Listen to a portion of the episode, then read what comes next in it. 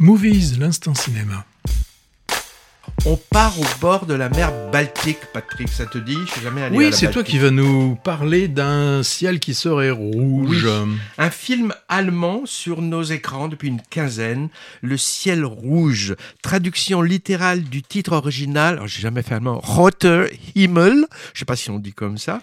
Tout à fait, Roter Himmel. Ah, Ok. Choisi parce que parce qu'il est discret ce film, mais très intéressant, et que sinon on n'aurait eu que des films français dans notre sélection, et ça, ça aurait été dommage. hein.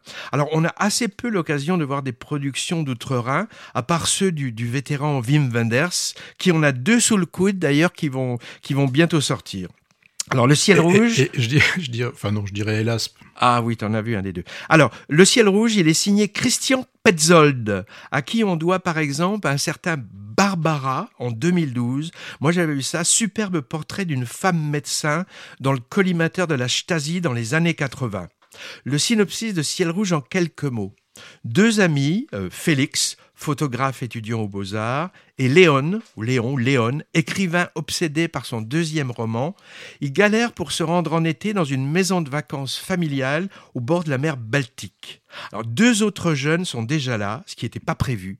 La belle Nadia et son boyfriend maître nageur, David, et un cinquième personnage, éditeur de livres, va les rejoindre.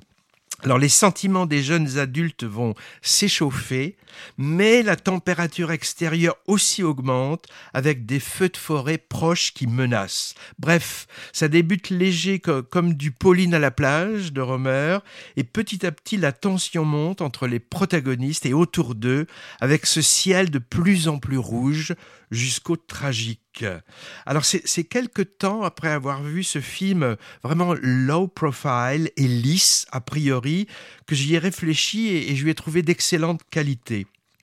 Paracoleur, avec quelques scènes chocs mais emmenées discrètement, sans, ébrouf, esbrouf, et abordant plusieurs thématiques, moi que j'ai vraiment trouvé passionnantes. Bon, d'abord la, jalousie sentimentale et intellectuelle, la création littéraire contrariée, le mépris de classe aussi, et derrière tout ça, ou, ou peut-être devant tout ça, la problématique environnementale avec les incendies de forêt destructeurs. Finalement, le réalisateur a peut-être voulu euh, nous dire que, que les petites histoires des protagonistes paraissent bien vaines par rapport à des choses plus essentielles qui, qui viendront, qui viendront frapper leur insouciance. hein.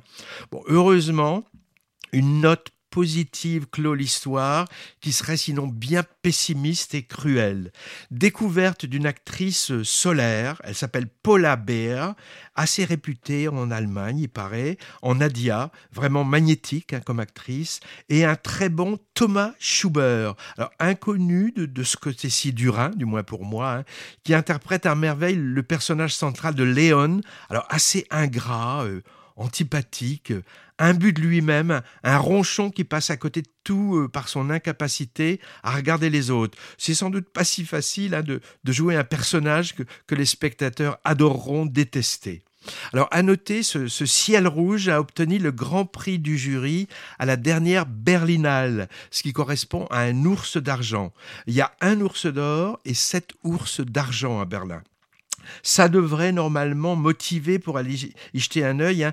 Bon, moi, je suis pas sûr que ça fasse un carton parce que c'est un film euh, qui, qui fait pas de clin d'œil, on va dire. hein.